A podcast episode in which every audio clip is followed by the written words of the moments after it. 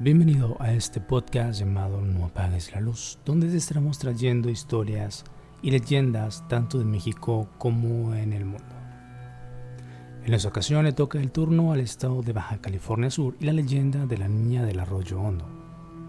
Antes que nada te recuerdo ponerte cómodo, colocarte los audífonos y recuerda no apagar la luz, ya que ellos se encuentran entre las sombras esperando que te descuides para llevarse tu alma.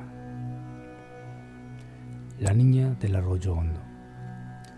En la zona del Zacatón, a 3 kilómetros del poblado del Triunfo, vivía la pequeña Irenea. Cuando Paula, la madre de Irenea, se dio cuenta de que estaba embarazada, ella y su esposo, quien era un sargento retirado, se extrañaron muchísimo, pues ambos pasaban de los 70 años de edad. Con sus cabellos rojizos, ojos verdes esmeralda y piel blanca, Irenea era víctima de maldiciones y rumores por parte de los vecinos de la comunidad, pues aseguraban la pequeña era la viva reencarnación del demonio. Además de ello, Irenea era una niña muy desarrollada para su edad. Hablaba claramente y hacía cosas de una niña de tres años cuando apenas tenía uno. Doña Ramón Ortega, vecina del poblado, aseguraba que al ser concebida la pequeña Irenea cuando sus papás pasaban de los 70 años, y el tener piel blanca con cabello pelirrojo cuando sus padres y hermanos eran morenos, de cabello y ojos oscuros, era señal de que algo no andaba bien. Un 12 de diciembre el pueblo entero se juntó en la iglesia del pueblo para celebrar el Día de la Virgen de Guadalupe. Todo parecía normal. La noche transcurría sin ninguna preocupación, hasta que Irenea empezó a jalar de la falda a su madre insistentemente para salir de la iglesia aseguraba que el techo se iba a caer. Acto seguido y una vez saliendo del lugar, la iglesia se vino abajo.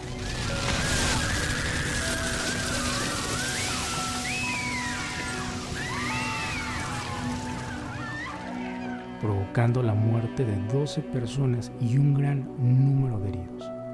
Al día siguiente, durante el funeral, Bastó con que una persona señalara a la niña como culpable de lo ocurrido para que todo el pueblo apedreara y agrediera a la familia de Irenea. Ella y sus hermanos fueron protegidos por sus padres, aunque estos resultaron con diversas heridas. Ante tal situación, el padre de la iglesia pidió al pueblo que guardara cordura.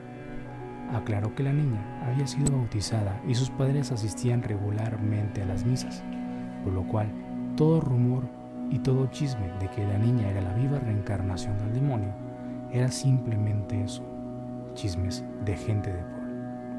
Pero nadie obedeció y una noche decenas de habitantes del triunfo fueron al Zacatón a prender fuego al hogar de Irenea. El pequeño cuerpo calcinado de la niña fue reconocido por unos mechones de cabello. Su cadáver fue amarrado con una cuerda y tirado a rastras por el arroyo hasta el pie de un guamúchil. Desde entonces hay quienes aseguran ver a la niña de cabello rojo portando un vestido blanco, asustando por las noches a toda persona o automovilista que circule por ese tramo de la carretera. Así que ya sabes, si en tu próxima visita a Baja California Sur, en plena carretera llegas a ver a una niña de cabello rojizo y vestido blanco, es probable que te hayas encontrado con la niña del arroyo hondo. Esperemos que en esta ocasión ellos tampoco se hayan llevado tu alma y puedas seguir escuchando la siguiente emisión de este podcast llamado No apagues la luz y poder conocer cuál es el próximo estado del que estaremos hablando. Buenas noches.